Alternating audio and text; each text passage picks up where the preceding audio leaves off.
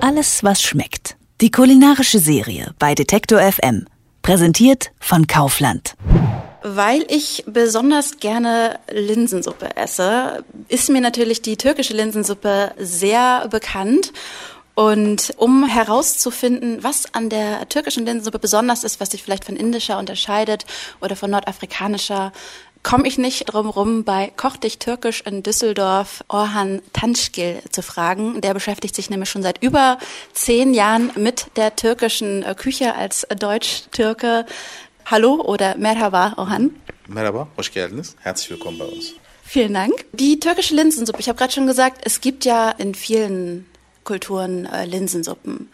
Zum Beispiel die indische, die ist oft mit Kokosmilch, eventuell mit noch so Tomatenstücken, kenne ich das auch.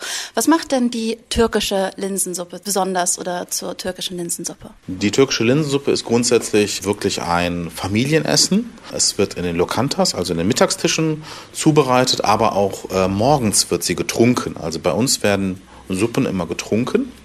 Und man muss immer im Hintergrund wissen, dass die Türken ein Suppenvolk sind. Also wir lieben Suppen. Das wird zum Frühstück getrunken, zum Mittagessen, aber auch gerne zum Abendessen. Als ähm, Vorspeise kann man es machen, aber auch als Hauptmahlzeit. Also die ist sehr gehaltvoll. Also da äh, sind einfach, äh, dadurch, dass es ja Hülsenfrüchte sind und Hülsenfrüchte gut transportierbar sind und auch lagerbar sind, ist es einfach etwas, was immer zu Hause da ist. Das heißt, wenn man Lust drauf hat, äh, kann man das sofort kochen es ist proteinreich, gibt uns natürlich Kraft einfach. Die Linsensuppen hat auch was sehr familiäres, also man verbindet immer damit Familie zu Hause, Mama hat es gekocht. Man verbindet aber auch damit ähm, Treffen mit Freunden. Also man trinkt zum Beispiel eine Linsensuppe ähm, nach einer durchzechten Nacht. Also wenn man halt Alkohol getrunken hat, ne, dann macht man nochmal äh, morgens um vier, fünf, trinkt man nochmal Suppe und geht dann erst schlafen. Das ist so wirklich ähm, so der Hintergrund von generell Suppe und dann natürlich im Zentrum die Linsensuppe äh, wirklich sehr stark. Das ist ja schon mal ein sehr wertvoller Tipp.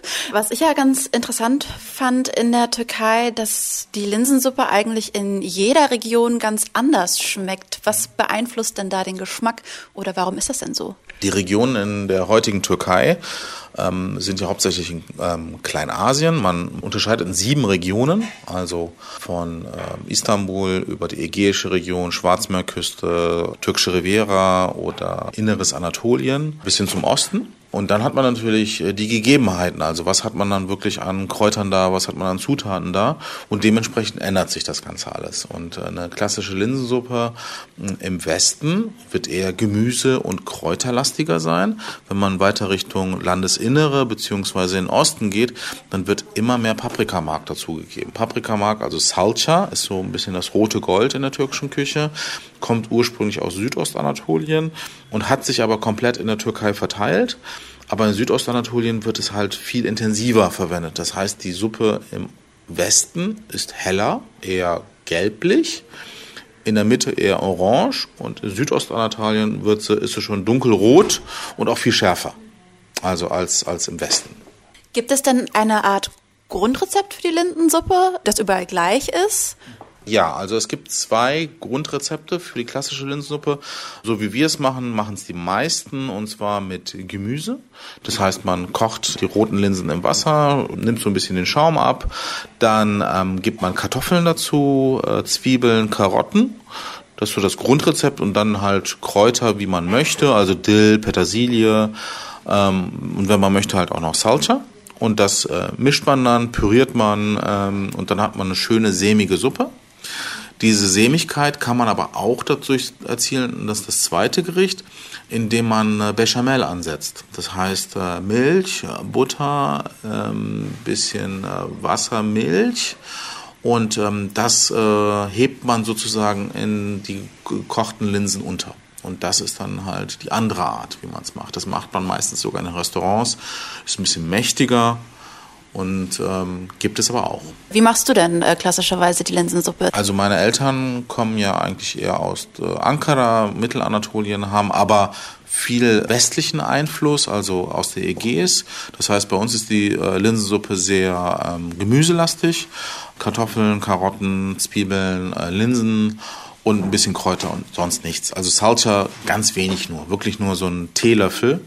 Äh, kein Esslöffel oder so. Es gibt zwar so zum Unterheben, aber nicht um die Farbe zu verändern. Also von daher ein ganz seichtes Rezept, auch nicht zu sämig, schon ein bisschen flüssiger. Ansonsten äh, Brot dabei, das ist ganz wichtig. Ne? Immer frisches Weißbrot dabei, das muss sein. Ich muss noch auf jeden Fall eins ergänzen bei den Linsensuppen. Bei beiden Rezepten der äh, Linsensuppe kommt immer am Tisch noch ein Schuss Zitrone rein. Das machen die Türken immer. Also egal, welche Suppe man trinkt, es muss immer die Säure nochmal am Tisch rein. Das ist vielleicht, glaube ich, nochmal ein großer Unterschied zu europäischen Suppen. Warum macht man das für den Geschmack oder hat das noch irgendeine andere Funktion? Die Türken lieben sauer. Ganz einfach. Also, äh, ob das jetzt saure Gurken sind, sauer eingelegtes Gemüse ist oder man braucht immer ein bisschen Säure. Aber das ist ja grundsätzlich beim Kochen so. Das habe ich auch in den letzten zehn Jahren gelernt.